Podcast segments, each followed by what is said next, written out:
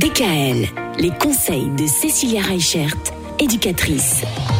Cette semaine, Cécilia, on parle des bonnes habitudes à prendre très rapidement, hein, dès la rentrée, dès le mois de septembre.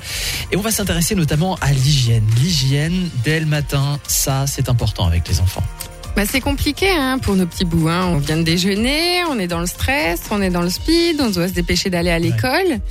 Combien on en voit le matin avec euh, les yeux encore tout collés, des moustaches jusqu'aux oreilles Ah oui, oui. Donc voilà, donc euh, prendre le temps de bien débarbouiller euh, sa figure ou au pire d'avoir un paquet de lingettes dans notre voiture au Mm. cas où il y a eu un petit loupé. Ça c'est vrai que c'est très pratique.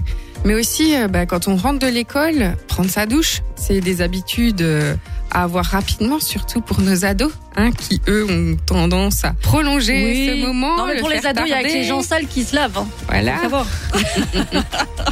Donc c'est vrai que toutes ces petites routines, on va dire, euh, du quotidien autour de l'hygiène, si on les met en place euh, rapidement avec euh, un petit créneau, bah, je sais pas, pendant que maman prépare à manger, bah, du coup, euh, papa est à la douche avec les enfants ou des choses comme ça, ou inversement.